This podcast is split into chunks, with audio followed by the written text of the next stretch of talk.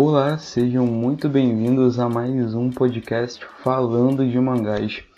E dessa vez, né, ou melhor, quem acompanha o podcast notou que ficou um pouquinho de tempo parado aí, mas é porque eu estava pensando em outros projetos aqui para o canal e estava um pouco sem tempo, mas aí nada melhor do que voltar com chave de ouro com uma convidada que eu considero uma amiga que está ajudando pra caramba o canal nessa nova fase, nessa reformulação que está acontecendo, que é a Emma, do canal The Otaku Nerd Show. Então, Emma, se apresente, por favor.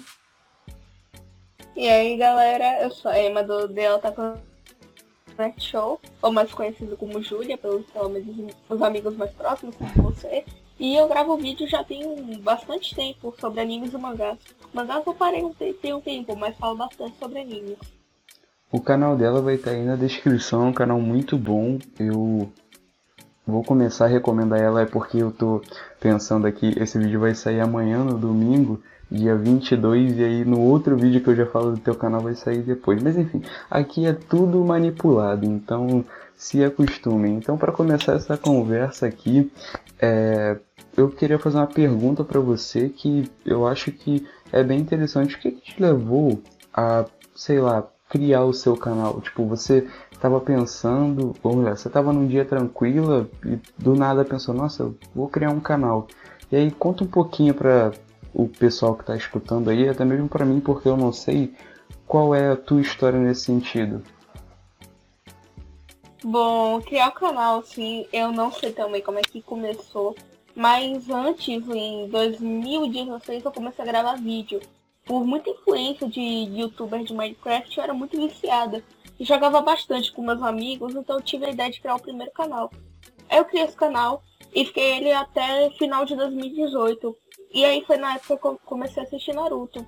Aí depois eu parei com esse canal, gameplay já não era mais meu forte eu tava crescendo, tinha mudado de colégio, tinha mudado, tava no Fundamental 2. E aí eu, depois de um tempo, já tava assistindo muito Naruto, já tava quase acabando, tinha visto vários animes. E um dia na aula de educação física, eu pensando, eu pensei numa paródia ali com os meus amigos, brincando assim. A gente fez uma paródia dos Bananas de Pijamas e veio a ideia de um nome de Otaku Talking Show. E aí eu pensei, nossa, seria legal fazer um canal sobre Naruto e ter um quadro falando tipo um podcast, só que sobre Naruto. E aí depois eu fui pensando, fiquei em casa, eu fazia várias teorias de Naruto e anotava num caderninho. Então foi passando um tempo e eu decidi que tal The Otaku Nerd Show. Aí na época eu não queria porque não tinha o nome Naruto. Então eu fui pensando mais um pouco e falei, ah, vou botar The Otaku Nerd Show, vou ver o que acontece. E acho que foi mais ou menos assim que eu criei o canal. Já tem quase dois anos que eu criei ele.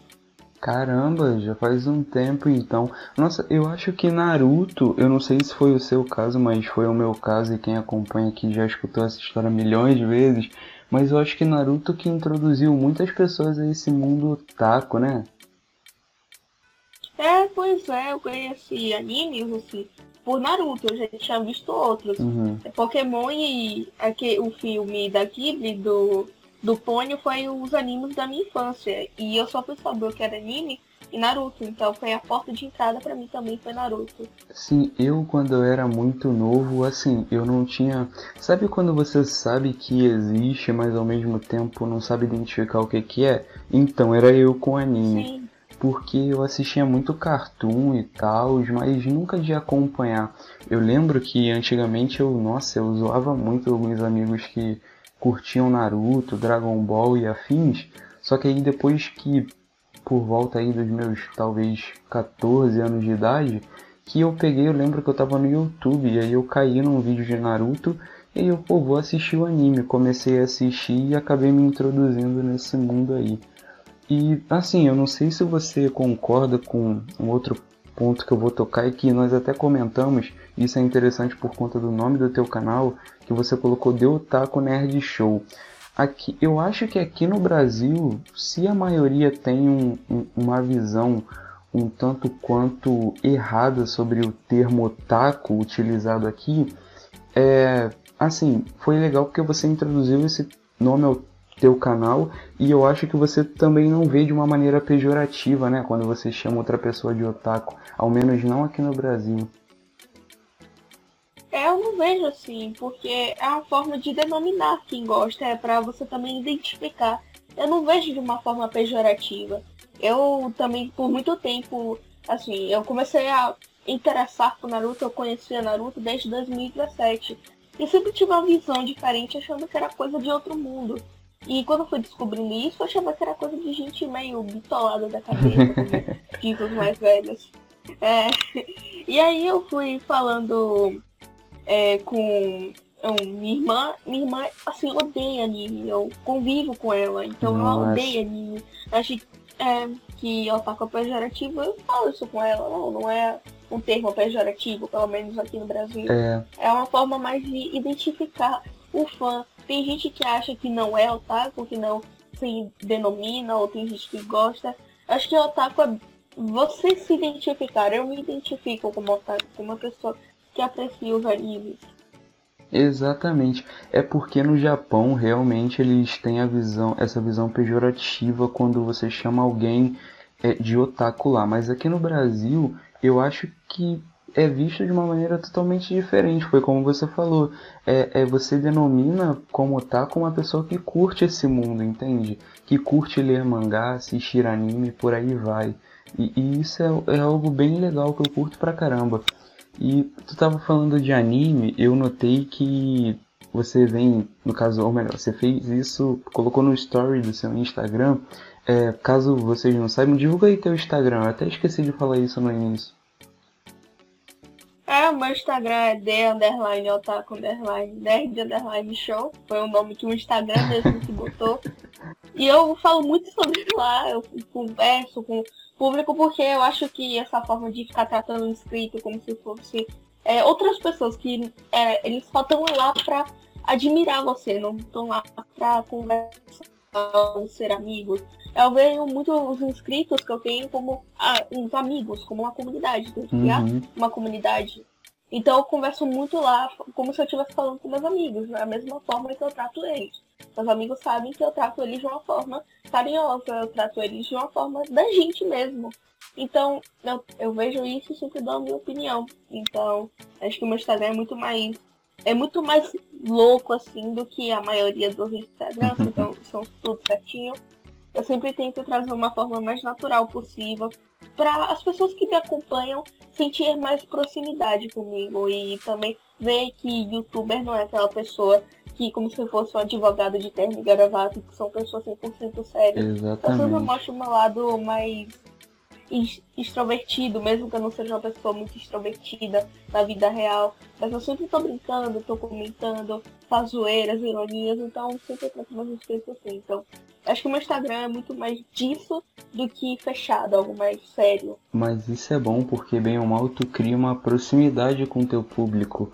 Assim, é, e o interessante disso que você falou de sobre a comunidade, isso é algo muito bacana, porque eu notei, o meu canal, ele, eu, ele não é um canal grande, ele é um canal bem pequeno, só que ainda assim é, é muito legal, porque eu às vezes eu noto, nossa, essa pessoa comentou nesse vídeo aqui e também comentou nos outros dois, então eu acho que essa comunidade otaku que a gente tem é, é, algo muito participativo, entende? Que realmente acompanha o conteúdo, que curte, que está sempre comentando. E isso é uma parada muito legal, porque isso vai muito além de números, entende? Números são só números, mas você nota as pessoas que estão sempre te acompanhando ali. Isso é uma sensação muito boa.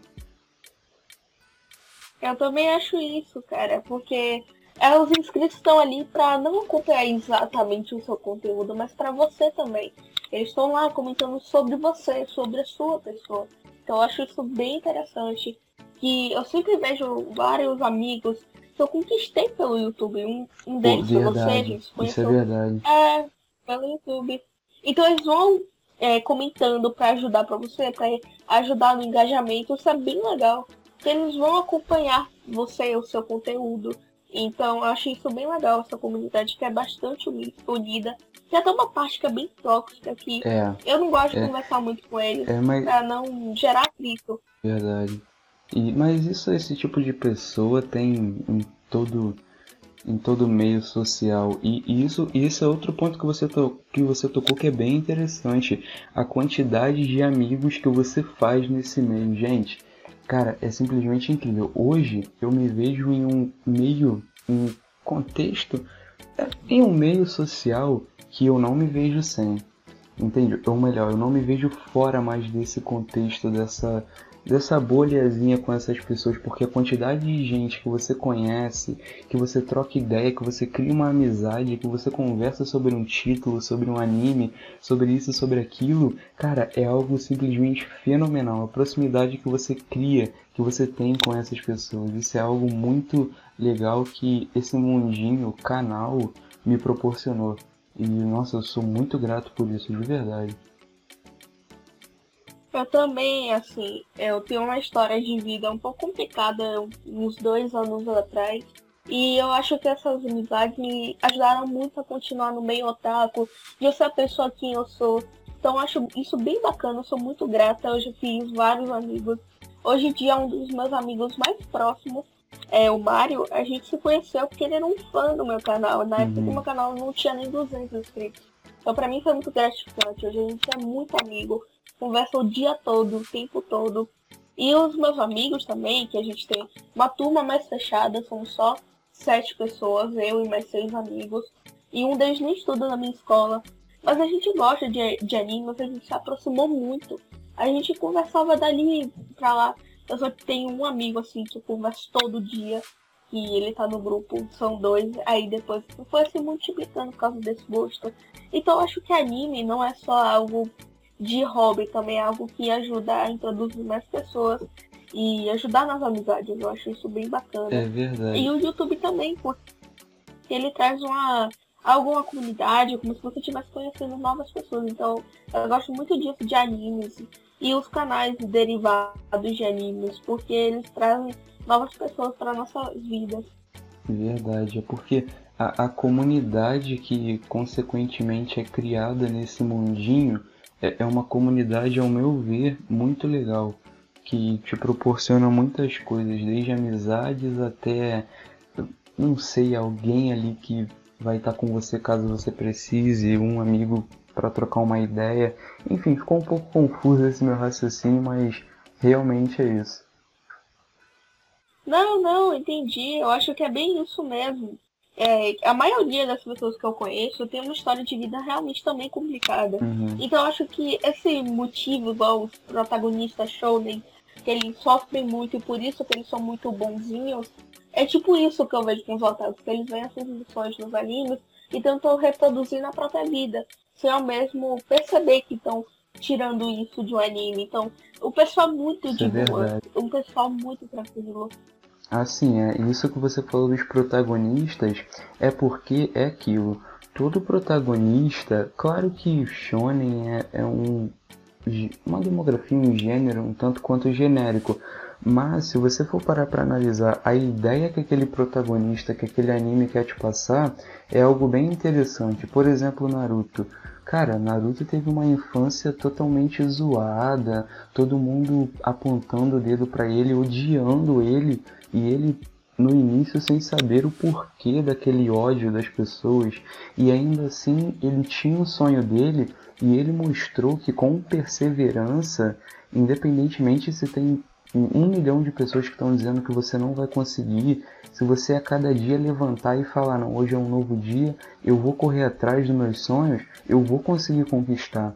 Muitas das vezes as pessoas têm uma, uma visão muito pejorativa, até mesmo de de mangás, animes, desse universo nesse sentido, de tipo olhar e falar é uma coisa boba, é uma coisa para criança. Só que não é. Se você for parar para pensar, tudo tem um significado. E muitas das vezes é um significado que te faz crescer como ser humano e muitas das vezes você se espelha naquela atitude daquele personagem é, fictício, mas que ainda se influencia na tua vida. Então isso é uma parada muito legal. Eu também vejo isso bastante, porque Naruto, como você citou, foi um dos animes eu acho que mais importante para minha vida como crescimento e amadurecimento para a pessoa que eu sou hoje e Yakusoku no Neverland, quando eu li o mangá, a Emma eu acho que trouxe muita inspiração para minha vida. É, inclusive eu converso isso muito com as pessoas mais próximas, que a Emma foi uma das pessoas mais importantes para a pessoa que eu sou. Por isso que eu adoto esse é, apelido de Emma, porque foi uma, um personagem fictício que me trouxe muitas lições para minha vida. E, e tem um motivo mais pessoal ainda, mas eu acabo não falando, mas a personagem me traz muitas, não missões, mas lições para minha vida que eu posso tomar. Naruto foi um deles. Eu tava numa época muito complicada quando eu vi Naruto, eu era muito sozinha. E quando eu vi Naruto, eu sempre me espelhava nele para nunca desistir, para sempre estar tá, e estar tá com a cabeça erguida, não abaixar a cabeça e, e continuar, porque os momentos tristes vão existir, não é só alegria. Então acho que animes são muito importantes para isso. Verdade, isso é verdade. E, e só é porque, tá vendo, a conversa flui de uma maneira muito legal e eu curto muito isso na hora de gravar. E assim, é só voltando para o que eu tinha mencionado lá atrás, que eu tinha visto no seu story, você falando sobre a dublagem de, de Jujutsu, não foi?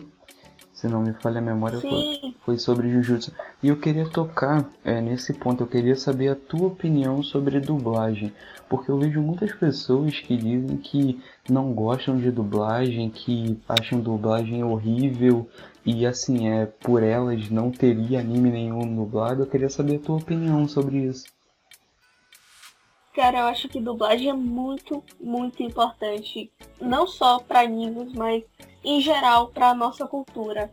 É, eu acho que dublagem tá é forte, é significado forte para mim há muito tempo, desde criancinha eu gostava de admirar as vozes, olhar a labial do personagem e quando eu comecei a assistir um certo desenho que tem uma pegada de anime, eu comecei a curtir muito mais dublagem e isso ficou até hoje. E eu acho que dublagem é muito importante porque acaba meio que eu vi isso de exemplo de Demon Slayer um vídeo, mas é japonês. Mas eu vi um exemplo que é importante lá para os japoneses, que tem muito valor também para aprender. Eu vi o exemplo das falas. Tinha gente com muita dificuldade de falar umas certas palavras, certas palavras, e que vendo na dublagem conseguiu penetrar é, essa palavra conseguiu aprender. Eu acho que dublagem também é muito mais uhum. significativa, ela também te ajuda muito. Você aprende dublagem. Pessoas cegas acho isso bom disso. E elas não estão vendo ali, mas se elas ouvirem a dublagem, elas vão estar entendendo. Então eu acho isso muito importante, não só para as pessoas que não têm nenhum tipo de deficiência, mas que tem deficiência também é, visual, que consegue compreender mesmo não vendo. Ela vai estar tá ali ouvindo. Então eu acho muito importante nossa, cara, fatores. você tocou num ponto simplesmente fenomenal que eu não tinha pensado. Inclusão. Nossa, sensacional. Pode continuar aí, desculpa ter te cortado. Não, não, tudo bem. Aqui a gente tá pra falar nossas opiniões. Não. E dublagem também. Pode falar. Eu acho que dublagem também. Ah, tá, tudo bem. Eu acho que dublagem também é algo mais para introduzir mais o público. Tem gente que não gostava de anime, mas com dublagem vai gostando. Exatamente. Eu sempre recomendo. É, sempre recomendo. É, eu tô assistindo com meu pai, que ele trabalha viajando, então ele fica muito pouco tempo aqui. E nesse tempo que ele tava aqui, gente, eu falei, ah, bora assistir um anime, porque ele sempre me escutou falar, mas ele nunca viu. Então eu cheguei pra ele e falei, olha, bora assistir esse anime aqui. Acho que você vai gostar, é curtinho e tem uma dublagem muito boa. E ele assistiu tudo comigo. Doutor Stone também, ele assistiu comigo, ele se interessou. Então acho que é muito mais também para quem não conhece, para poder ver e conhecer. Eu acho isso muito importante Exatamente. Também. Porque as pessoas criticam muito a dublagem, mas se você for parar para pensar, quando você dubla um anime é bom para todo mundo.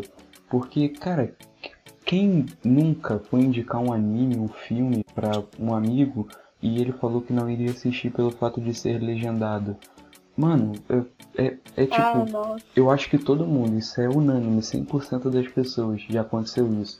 Porque, por exemplo, Nanatsu no Taizai, nossa, Nanatsu no Taizai, a terceira temporada da Netflix, eu não sei se já dublaram, mas a princípio veio em japonês legendado em português. Por conta do Covid e afins não tiveram como dublar. E aí tinha um amigo que, pô, tava gostando pra caramba do anime e que tava esperando muito ansioso a terceira temporada. E ele não assistiu até que fosse dublada. Então, assim, quando você dubla um anime, é bom para todo mundo. Porque, olha, eu tenho 100% de certeza e a prova disso é a Netflix. A Netflix vem investindo muito em dublagem e em mais animes para o teu catálogo. E eu acho que eles fazem isso porque o público está aumentando. Então, assim, quando você dubla um, um anime, você torna ele muito mais acessível. Porque foi como eu te falei, a quantidade de pessoas que que não assistem um determinado anime por ele não ser dublado é gigantesca. E aí o que, que você faz? Você dubla, você atrai mais público. Se você atrai mais público e aquele. Assim, se você faz aquilo pensando em atrair mais público e o público é atraído, isso possibilita que a, a empresa que no caso comprou os direitos e está colocando esse anime em sua plataforma, compre outros animes. Então isso eu acho que é muito importante. Tu tem, por exemplo, aí One Piece, na Netflix que veio dublado e foi um, um, sucesso. Nossa, eu lembro que ficou em primeiro em recomendados ou algo assim da Netflix por um tempão. Então, dublagem eu acho crucial e é aquilo, né? Eu não sei se você concorda, mas se tu não curte assistir em português, assistir legendado, não tem problema algum. O negócio aqui é você abrir mais o leque para você atrair mais público para esse mundo, porque é bom para todo mundo.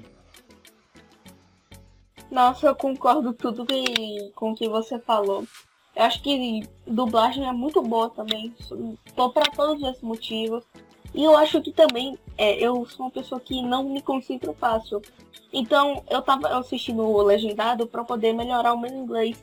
Só que isso não tava me ajudando de forma nenhuma, porque eu ficava me dispersando com outra coisa e eu acabava não entendendo a palavra em inglês, não via a legenda. E eu assisti uma série chamada The Rain, assisti ela completa, legendada, ou dublado. Eu botei assim do episódio 2, eu maratonei, porque é muito mais fluido, porque você vai entendendo, até mesmo se você virar, ou for para outro canto, ou for mexer no salvar, você vai entender, porque é sua língua, então você vai estar entendendo. Mesmo assim você não estar vendo, então acho isso muito bacana. Teve vezes que é, alguém me mandava mensagem, era algo sobre trabalho, eu respondia, ouvindo a série no meu fone entendia tudo completamente, porque ali tá na nossa língua. A gente tá Exatamente, tá é muito mais Mas cômodo. acho que legendado. É, eu também acho isso. É muito. Você fica muito mais confortável em dublado. Eu acho que o legendado também é muito importante para a gente conhecer novas línguas.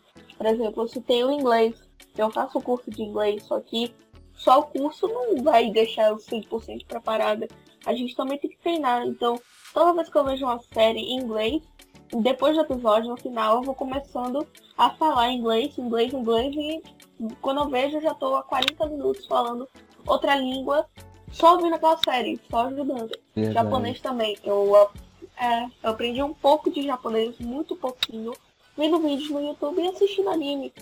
Tem algumas palavras que são muito diferentes. As palavras são muito diferentes. Então, eu geralmente vejo um vídeo no YouTube e depois, quando escuto aquela palavra no anime, eu aprendo. Então, acho que é bem legal também a gente ver das duas línguas e optar sempre por ver dublado, por causa das comunidades, é, comodidade você estar vendo dublado. E quando você não puder, ver legendado, porque você pode até aprender uma nova língua. Exatamente, isso é verdade. E você tocou um assunto aí em, no caso, assistir em inglês para melhorar o teu idioma eu quero só pegar essa partezinha para introduzir em outra parte, em outro assunto, né, melhor dizendo, que deu um tanto quanto polêmica, que foi a JBC não traduzir os títulos de dois mangás, se eu não me engano, que foi aquele slime que eu nem faço ideia do resto do nome, e o I Sold My Life for 10,000 Yen per Year. O que, que tu acha disso, da editora não ter traduzido o, o nome, de, o nome, no caso, o título desses mangás? Cara, assim, eu tenho que olhar tanto pelo lado editorial quanto pelo lado do fã do consumidor. Eu acho que pro consumidor, a maioria dos brasileiros é, não sabe inglês muito fluente. Então, tem gente que, tipo, que, como é que isso vai. Como que eu vou saber? Mas isso, esses títulos muito longos em inglês é do próprio Japão, porque os japoneses eles não leem sinopse. por exemplo, é Naruto. É, tipo, ah, o que, que é Naruto? Então isso vai dar curiosidade ao japonês ir lá ler. E outro caso, quando tem a sinopse do anime na capa do mangá, então, ou do. É, tem lá o nome do mangá na capa.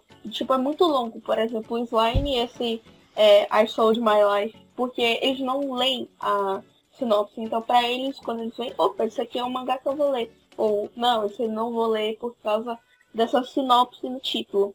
Então, acho que eles têm de deixar o original para deixar o público curioso para ver. Eu sei que não é a nossa língua local, ou seja, nem todo mundo vai ter interesse só batendo o olho do que um título legendado.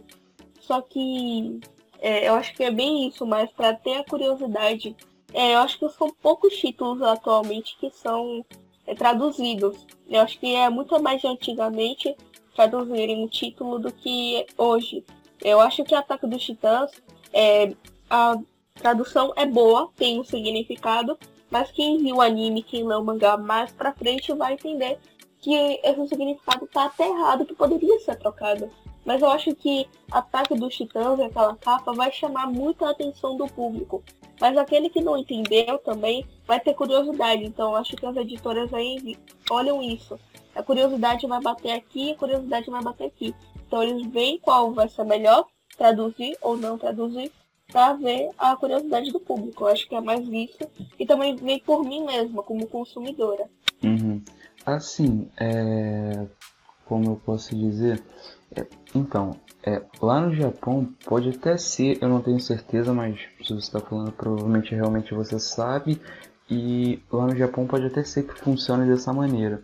Só que o problema, ao meu ver, com esse título da JBC não ser traduzido é que em outros lugares do mundo, como se eu não me engano na Itália, ele foi traduzido para o idioma nativo daquele local. Entende? Então eu, eu realmente não entendi o porquê a JBC não traduziu. Porque foi como você falou.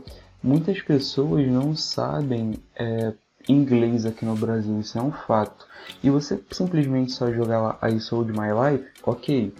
É, nossa, a maioria, creio eu que a maioria dos brasileiros vai entender. Agora, até quando você põe o subtítulo em inglês, eu acho que você acaba restringindo algumas pessoas o entendimento, entende? E assim, a, a JBC ela nem fez questão de traduzir o primeiro volume, entende? Aí tipo fica uma parada meio, nossa, por que que vocês fizeram isso? Antes eu tinha o pensamento de que alguns títulos em inglês soam melhor do que em português. E eu ainda mantenho esse meu, esse meu pensamento. Só que algumas obras eu acho que não funcionaria, porque, por exemplo, eles podiam ter traduzido facilmente para o preço de uma vida. Entende? Porque é, é, uma, é um título que é um título forte que chama atenção. Eu realmente não entendi essa da JBC. Assim, foi como eu já falei, eu acho que eu cheguei a comentar com você, não é um problema para mim. Só que eu entendo as pessoas que reclamam o porquê desse, desse título gigantesco em inglês. Porque bem ou mal você restringe as pessoas que vão entender. Muitas das vezes você passa a ideia de ser um título importado, porque uma pessoa que não é do nosso mundo, que vai numa livraria e vê lá um título desse, vai achar que é totalmente inglês, ao menos olhando de primeira para a capa. Então, assim, foi uma jogada, ao meu ver, errônea da JBC. Eu acho que eles erraram quando eles não fizeram a tradução desse título pelo fato de restringir mas que ainda assim foi o que eu te falei, não me incomodou, mas eu entendo quem reclama desse título. É algo bem, assim, complicado, entende? Entendo. Eu acho que também é uma questão de é, contratual, de contrato, que dependendo da editora. Se eu não me engano, porque eu lembro que eu vi alguma live, não, não me lembro qual editora, que citou que no contrato eles não poderiam traduzir o título é, por alguma questão editorial, não sei se foi pelo autor, porque como aconteceu em Attack on Titan. Não foi exatamente com o título, mas com o nome de um personagem. Por exemplo, a Randy, eu não sei se você conhece, é uma personagem que não tem gênero é, definido.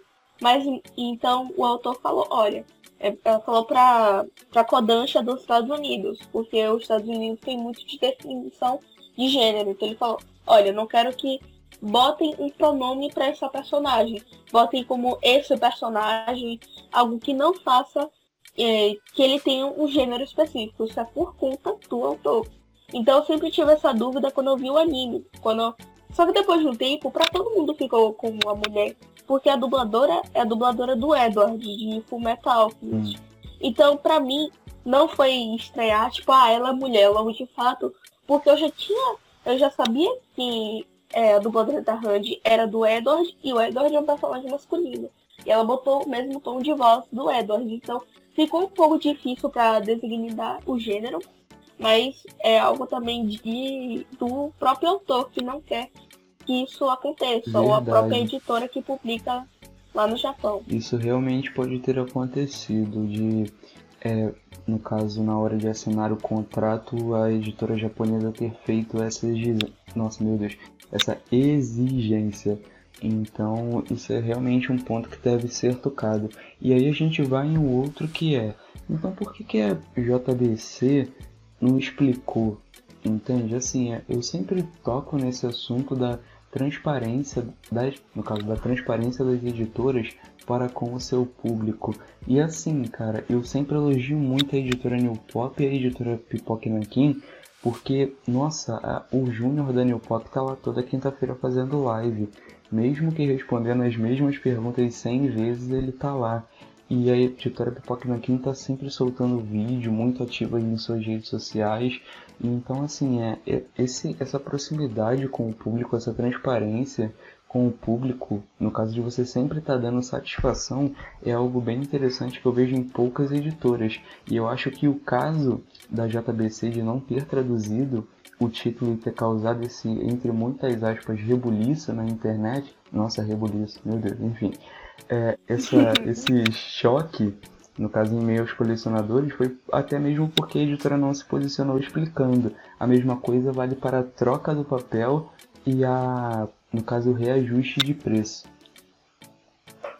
Mas Cara, eu também tenho muito isso Eu realmente fico assim, bastante chateada com o consumidor. Eu até parei de consumir alguns títulos da JBC porque os preços estavam bastante salgados. Era mais de 25% do que eu podia gastar por mês. Então, para mim, já não estava mais valendo gastar em algum título. Então, eu acho que realmente eles deveriam se pronunciar, porque isso é algo muito bom com o consumidor. Que o consumidor, olha, essa aqui, essa empresa aqui, ela tá comunicando com a gente, ela tá falando, dando ponto dela pra gente. A gente vai saber o que que é. Então eu gosto muito disso na New Pop e também na, na Pipoca Nankin. Eles têm até um canal no YouTube e eu acompanho, mesmo não comprando os títulos por eles serem um pouco salgados para mim eles têm uma comunicação com o público muito boa. Eu sempre vejo vídeo, eles não comentam apenas sobre sua editora, mas sobre outras editoras em geral. Sempre vejo eles fazendo algumas reviews também de outros títulos, de outras editoras, e comunicando com o público sobre alguma série, sobre algum anime que estreou. Então eu acho isso bem legal quando uma editora fala, olha, aqui está nosso posicionamento, nossa opinião, então isso aqui que está acontecendo. Então eu acho que fazendo isso, a JBC e a Panini principalmente é, fazem que o consumidor se afaste. Eu já estou até parando de comprar certos títulos da Panini e comprando apenas títulos antigos, porque eu sei que naquela época era bem melhor para os mangás, ali em torno de 2008 a 2013, foi uma época que eu digo uma época de ouro da comunicação das editoras. Então, eu acho que realmente deveria ter essa comunicação. Eu acho que não ocorre mais. E infelizmente isso é muito ruim, porque acaba afastando o consumidor de comprar mais mangás.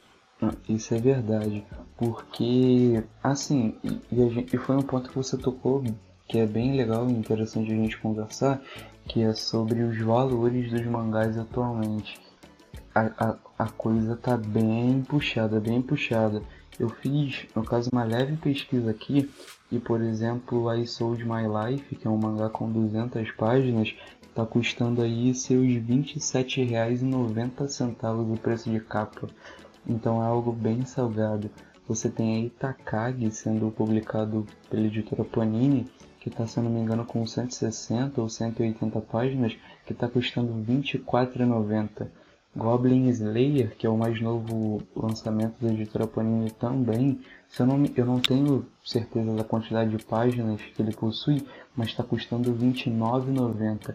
E isso sendo o formato padrão, no caso da editora Panini, papel off-white e capa cartonada sem sobrecapa. Isso vale para tanto para Takagi quanto para Glo nossa Goblin, tanto para Goblin. Então, o, o preço dos mangás atualmente realmente está bem complicado e te faz ser mais seletivo, né, na hora de escolher um título. Eu acho que realmente é isso. Eu tava até pensando. Eu gostei muito do anime de Jujutsu Kaisen, achei ele muito bom. E eu gostaria de ler o mangá, porque eu tô cansada de comprar mangá, ler mangás piratamente por isso. Eu tô lendo a No Exorcist Noragami, que são é, coleções que não são muito fáceis de completar.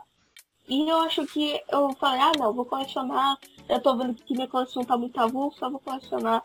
Só que eu fui ver que eu queria colecionar Spice Family e Jujutsu Kaisen e o preço tá muito salgado.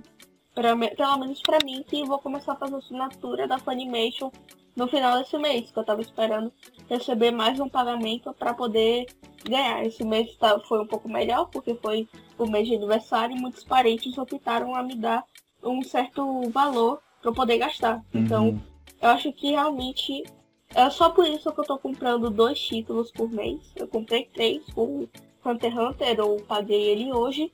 Então, realmente tá bem salgado. São quase 50 reais em dois mangás. É. E fora que eles esgotam muito rápido nas é. bancas. São duas, três edições por bancas.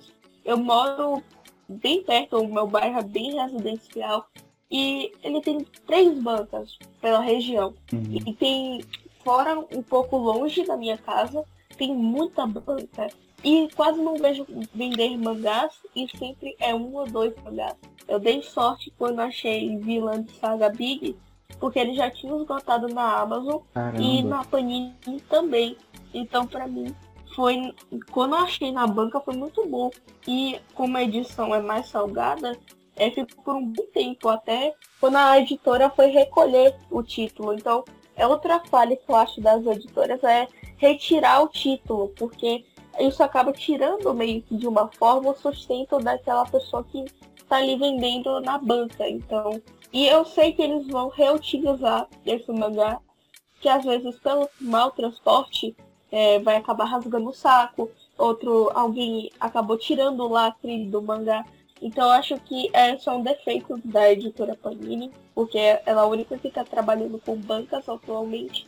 Então, imagina o consumidor chegar lá, pô, vou comprar um mangá aqui, dar um pouco mais de dinheiro pelo frete e vou comprar. E quando chega, é o mangá já sem embalagem, sem nada. Então acho que realmente é algo bem ruim, porque realmente eu tenho contato com uma pessoa que trabalha em fábrica, já, já trabalhou eu acompanhei pelo Instagram e disse que na maior parte das vezes vários mangás são reutilizados de bancas. Acho que isso é um pouco de é desrespeito com o consumidor. É, isso é verdade. É um, isso, a, a, assim, é, em relação às bancas do mangá e depois de um tempo ser mandado de volta para a editora, é porque eu creio que é, as bancas funcionem como um consignado, entende? Que a editora manda para ela e aí manda os produtos para ela, no caso da Panini. Caso ela venda, ok, e caso não venda, a banca manda de volta para a Panini. E a Panini até mesmo demora a receber, porque, enfim, é, foi como eu falei, a Panini só recebe caso a banca venda. Então eu até entendo, e assim, é um ponto que você tocou em relação ao transporte, creio que a, a observação que eu vou fazer não vai ser relacionado ao que você disse, mas relação, em relação ao transporte da editora Panini. E eu entro em compras feitas na loja da editora Panini que são enviadas numa embalagem tipo, com nada. Literalmente você coloca os mangás dentro de uma caixa Sim. sem qualquer proteção e envia. Eu nunca tive o azar de chegar mangá detonado na minha casa é por conta disso, mas é algo bem chatinho, porque para quem mora em regiões mais assim acessíveis, como é o meu caso, provavelmente não tem esse tipo de problema. Agora quem mora na região norte, nordeste, vem para o interior, que, que o caminho que aquele pacote faz é bem extenso e tal, é, a falta, a ausência de proteção causa muita frustração assim pro consumidor, né? No caso assim que chega na hora que você vai abrir teu mangá e tá lá todo detonado. Então essa parada de transporte eu acho que a Panini deveria dar uma olhadinha nisso, olhar melhor para essa questão. E a Panini tem um sério problema de logística, igual você tocou no ponto de mangás sumindo muito rápido e isso é algo bem infeliz que acontece porque você acaba fazendo com que o, o colecionador tenha que correr para pegar um título. E assim é, atualmente com títulos saindo aparentemente né com qualidade padrão a partir de R$ 24,90 é algo que não tem como fazer ao menos no meu caso e por isso eu tento ser o mais seletivo possível em títulos que não vai correr o risco de esgotar e afins. Então eu meio que pulei de paraquedas nesse assunto do nada, mas eu acho que deu para entender, deu para pegar o sentido da minha fala. Não, o sentido foi até bem, porque eu realmente tenho essa crítica. Eu compro, eu acho que eu já fiz só três compras no site. Então, má qualidade mesmo. Eu já comprei três vezes, porque lá o mangá ficava por mais tempo. Não é igual a Amazon, que depois de duas semanas ele acaba esgotando. Então eu sempre ficava de olho, só que às vezes o frete não ia valer a pena, porque eu não tenho condições de, sempre que for fazer uma compra na editora, gastar mais de 100 reais para ter o frete grátis. E eu já comprei. E eu tacoi quando entrou lá no estoque surpresa. Eu peguei. Quando chegou na minha casa, a caixa tava detonada. A minha sorte foi que o mangá não estragou, mas as pontas do mangá é, na lombada ficaram meio que soltando, tipo alguma coisinha branca da capa. E o que foi bem ruim pro estado de conservação. Veio com os amassados também, um pouco. Mas o mangá veio até que inteiro. Mas a caixa estava destruída. Era, era uma caixa para sei lá, uns 10 mangás. Era uhum. tipo uma caixa da Amazon. Era muito grande.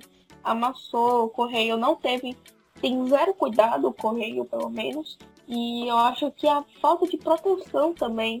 Até vendedores é, autônomos como eu, que vendo alguns mangás da minha coleção, tenho mais cuidado na hora do enviar, do envio para o correio, do que a própria editora, que por assim dizer, a maior editora do mercado aqui no Brasil. Exatamente. Então, peraí, é, antes de nós continuarmos o assunto, vamos fazer um mini jabar aqui, né? Porque, bom, nós temos que vender nosso peixe.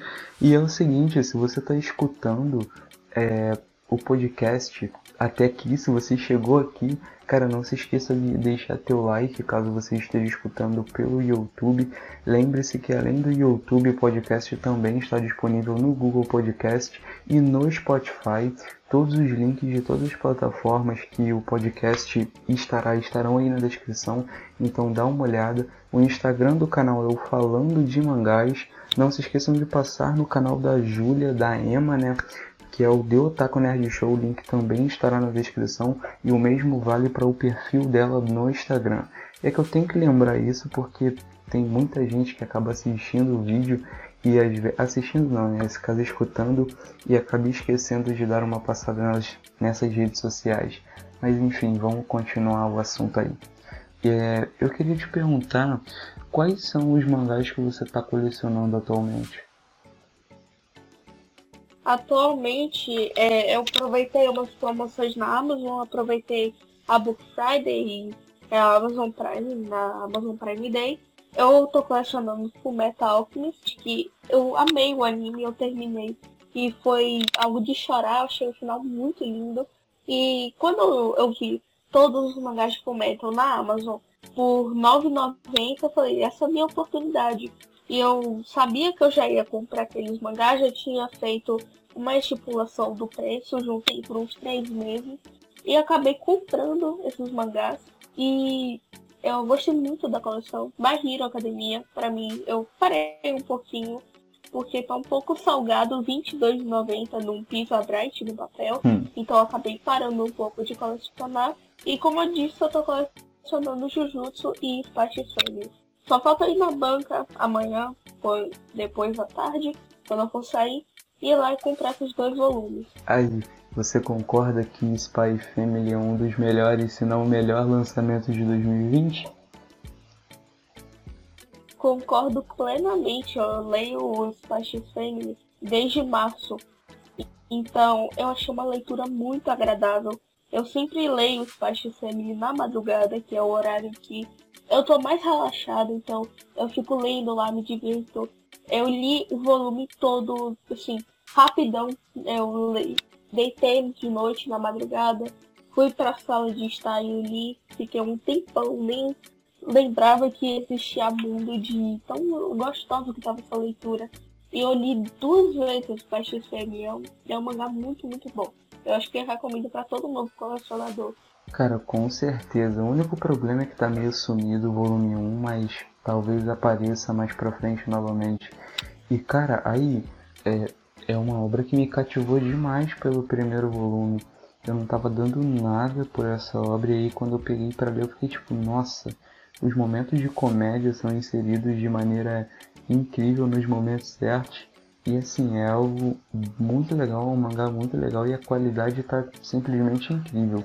Eu só tô receioso de quando nós alcançarmos o Japão, porque provavelmente a Panini vai precisar renegociar o contrato e eu tô com receio de para quanto vá o valor de capa dessa obra. É, eu também assim, tô com esse medo porque é, a gente realmente já quase não dá para comprar um mangá por mês, que é R$22,90. E vai que ele vai para R$24,90. Eu falei, pô, vai estar tá salgado. Né? o consumidor realmente vai ter que dar um pouco mais de si para poder comprar, porque vai ficar um pouco mais salgado. Mas eu acho que por enquanto é, não vai chegar muito, porque assim que a Panini vai estar tá ali no quarto e quinto volume, que foi o que lançou até agora, vai lançar o sexto e quando tiver ali lançando o quinto, vai lançar o sétimo. E eu espero que seja assim, porque o mangá realmente é muito bom e ter esse aumento de preço vai acabar afastando alguns consumidores. Isso é verdade, isso é verdade mesmo. Porque se eu não me engano no Japão só tem seis volumes lançados até então. E assim, a renegociação vai vir e o valor com certeza vai aumentar. Mas é uma obra que eu vou fazer um pouquinho de esforço para manter. E é uma obra muito legal. E eu não sei você, mas eu me amarro em capa fosca. E tem capa fosca no Spy Family. Eu, nossa, fiquei tipo muito feliz porque é, é diferente, porque normalmente nós, tam, nós estamos acostumados com aquela capa. Eu acho que é um verniz que passam, sei lá, uma capa meio brilhante. Não é ruim, mas a capa fosca eu acho mais bonita, não sei porquê. É um gosto pessoal. Aí, é, deixa eu te falar, eu peguei. Você já leu The Good Life? Ah, não, não, ainda não. Ainda não? Cara, pega pra ler essa obra, porque é uma obra muito boa, muito, muito, muito boa. Nossa senhora, eu. Eu, eu... eu até ia comprar, só que o vendedor ele não estava online há mais de um ano quando fui perguntar pra ele. Lê por scan, sem brincadeira, tu não vai se arrepender. Eu vou ler. Eu, eu, eu chorei, sem, eu nunca chorei com o final de um mangá, mas eu chorei com o final de The Good Life, porque meu Deus do céu, que mangazinho bom. Eu achei simplesmente incrível. E deixa eu te perguntar, é, de, do, de, dos teus animes, tirando Naruto e Full Metal, porque é tua obra favorita e creio eu que talvez seja o teu anime favorito, qual é o teu, então vamos lá, top 3 de anime? Cara, eu acho que você acabou errando meu top 3, porque meu anime favorito é Shingeki no Kyojin.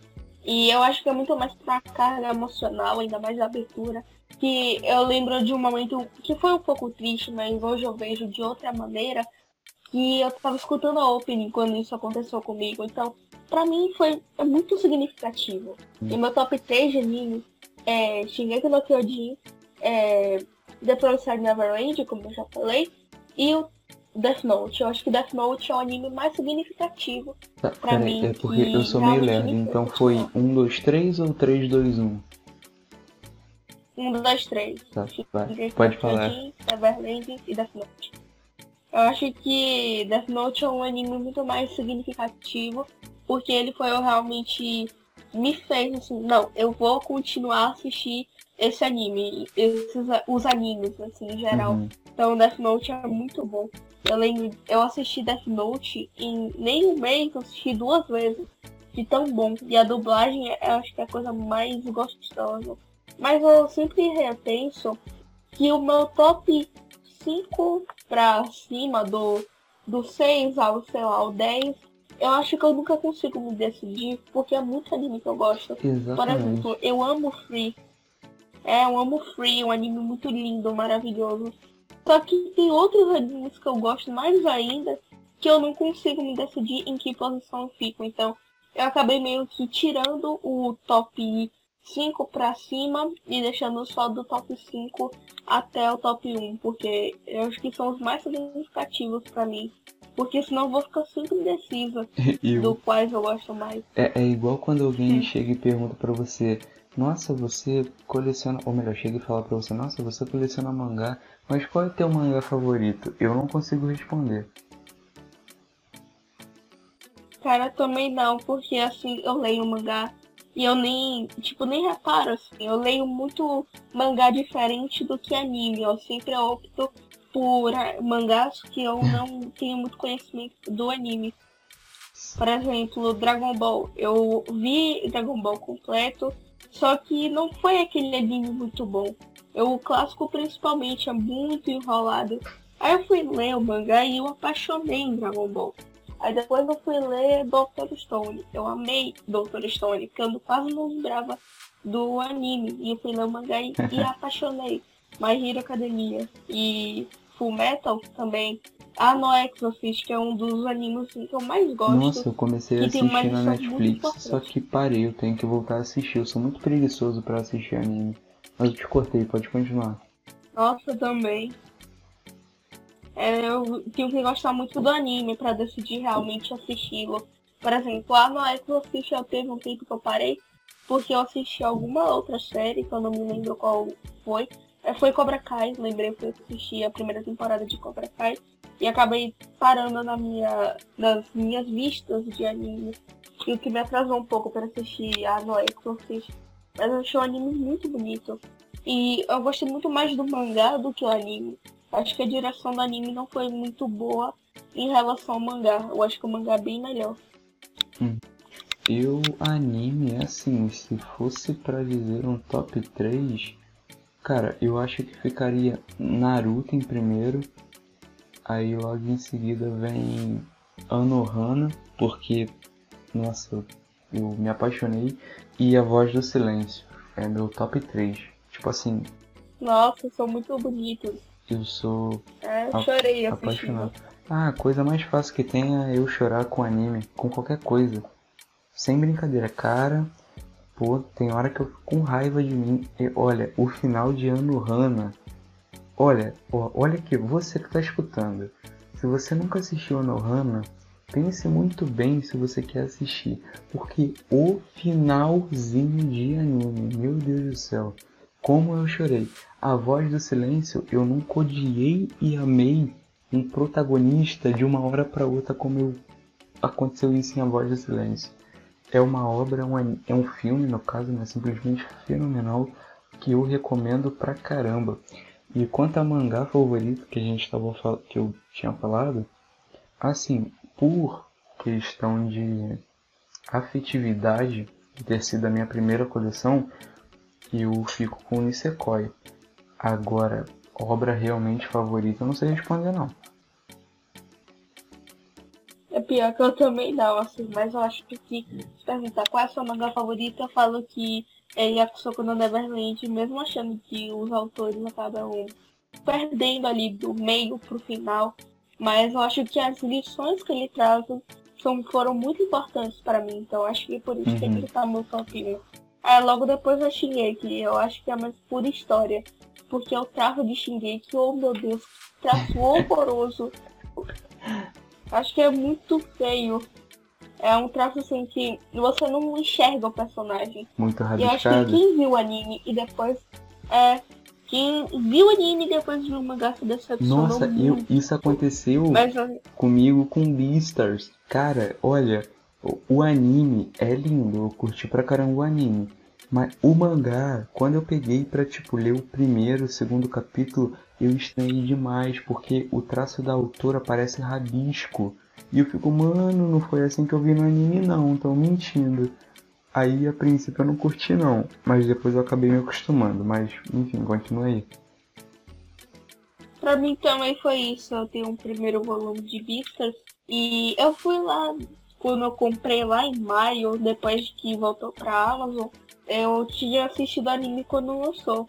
E eu, nossa, que animação bonita. É estranho o CGI, mas é muito bonita. Verdade. Aí eu fui ler o mangá e é um traço muito mais, sei lá, pro fofinho do que pro assustador, como o, manga, o anime quer te mostrar. É verdade. Tipo assim, é, cara, Beastars é uma obra que te cativa pra caramba. Eu não sei você, mas que me cativou muito. E o mangá mais do que o anime, porque, cara, assim, é, eu creio eu que deva ser muito difícil para um autor, uma autora, criar uma história. E quando você cria uma história com um mundo tão grande e ainda assim você consegue ambientar o mundo para impressionar teu leitor com alguns mínimos detalhes, seja mais difícil ainda, mas isso é incrível demais. E isso é o que Beastars proporciona, tipo o, o final do primeiro volume lá, aquele extra lá da autora mostrando o mictório, tipo do passarinho até o elefante, tá ligado? E assim, é umas paradas muito maneiras dos Uhum. animais de pequeno porte ter que andar rente à parede. E aí ter tipo uma escadinha pra subir lá na, no refeitório pra pedir o seu lanche. Ou então o pássaro que pra voar ele precisa se formar primeiro na es- escola pra ter a licença pra voar. É uma parada muito maneira que eu acho que poucos autores conseguem fazer isso. Cara, acho que é por isso que eu gosto muito de Beastars, porque a ambientação e os detalhes são muito, muito grandes. Eu acho que um defeito assim do Masashi Kishimoto em Naruto foi que ele construiu muito universo, um universo muito bacana, com várias coisas diferentes, mas ele se perde e acaba não usando muita coisa que ele mesmo criou. E- E assim com os personagens. Isso é verdade. Então acho que é por isso que eu gosto muito. Ah, Isso é Por isso que eu gosto muito, muito de Beastars. O, eu, é porque Porque assim. é um universo muito lindo. de todos os defeitos que Naruto tem, assim, é a ambientação, o universo que ele construiu, que o Kishimoto construiu e os personagens que ele apresentou, cara, é simplesmente incrível. Ele realmente não desenvolveu muito o personagem, mas assim, são personagens que se você pega pra desenvolver, tipo, daria um anime, tá ligado? Porque possuem histórias muito bacanas. É tipo lá no clássico, quando para explorar o, o Shikamaru, o Choji, o Neji. É, foi o Shikamaru, o Choji, o Neji e o Naruto, se eu não me engano. E o Kiba. e o Kiba, que foram atrás do, do Sasuke, não é? No finalzinho do clássico? E que até o Shikamaru liderou. E assim, cara, tu vê uma evolução gigantesca naqueles personagens. Eu lembro que eu chorei quando contou um pouquinho da. Eu choro à toa, né? Não adianta.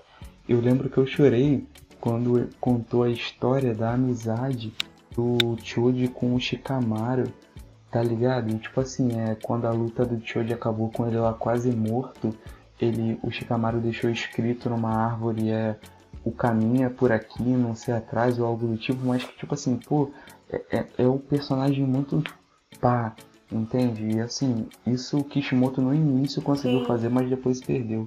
Mesma coisa o Shikamaru naquela luta lá sensacional. O Neji, nossa, o, o Naruto clássico foi incrível.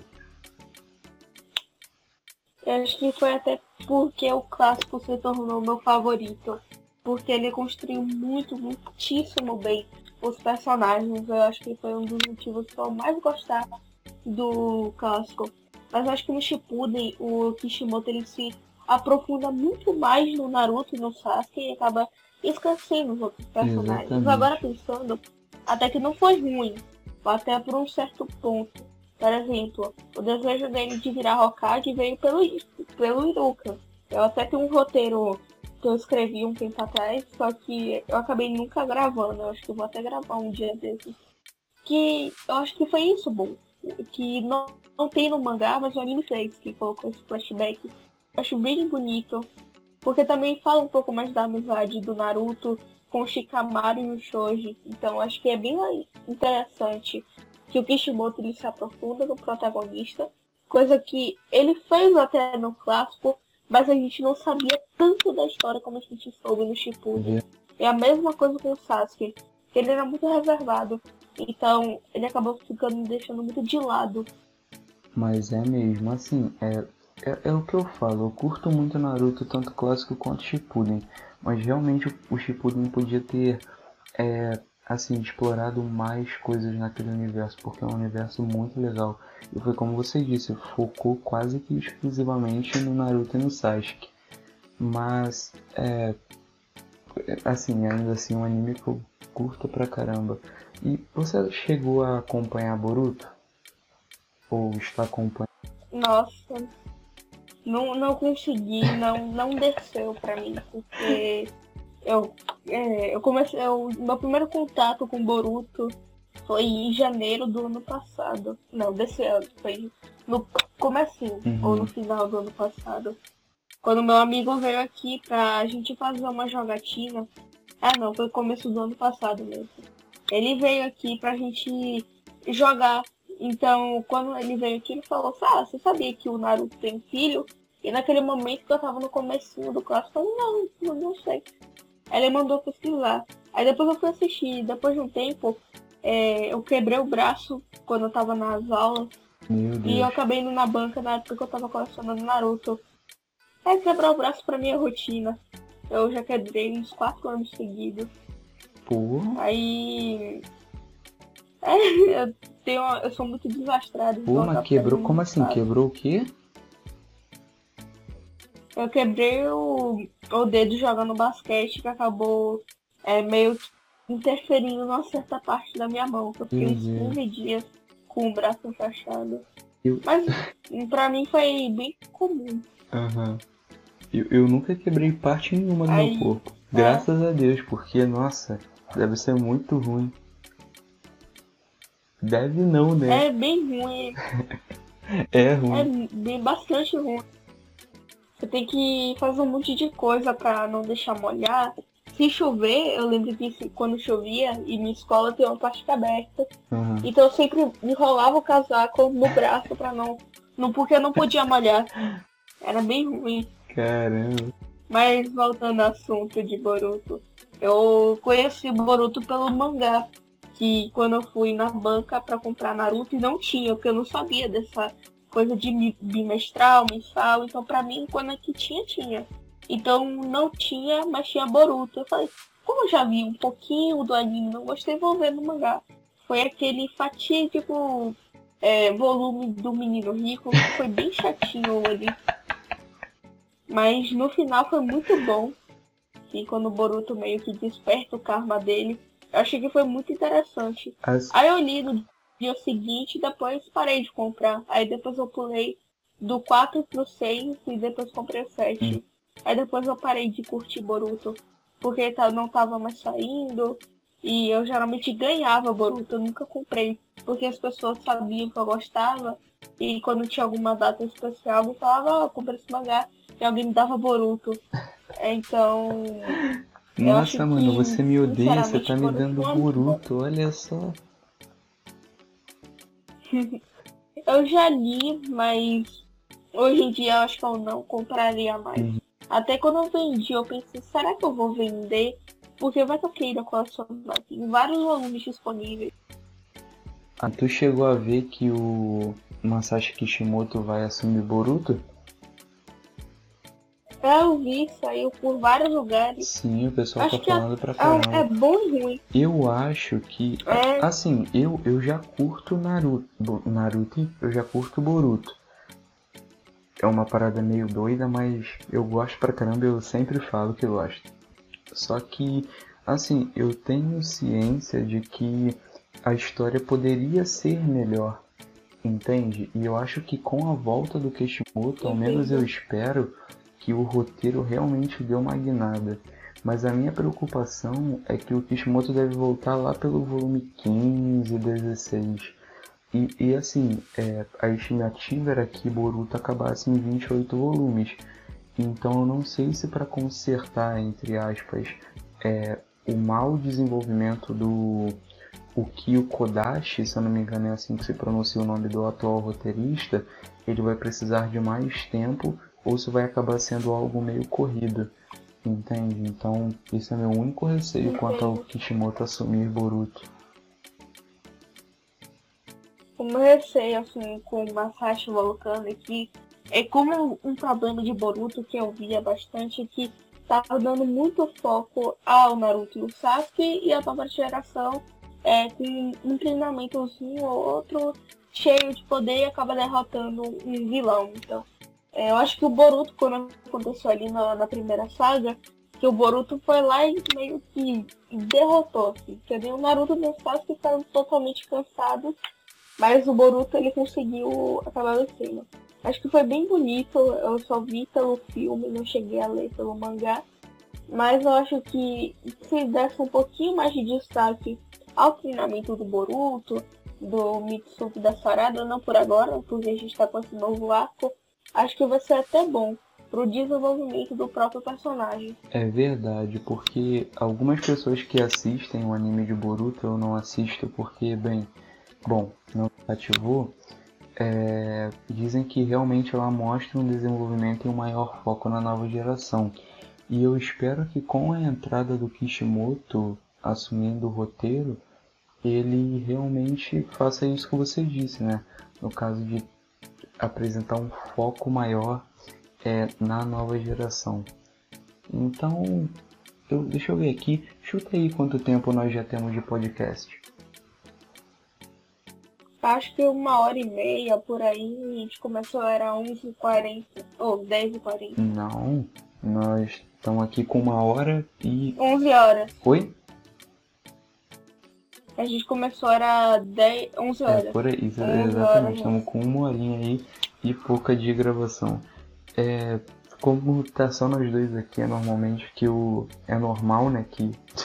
Enfim, é.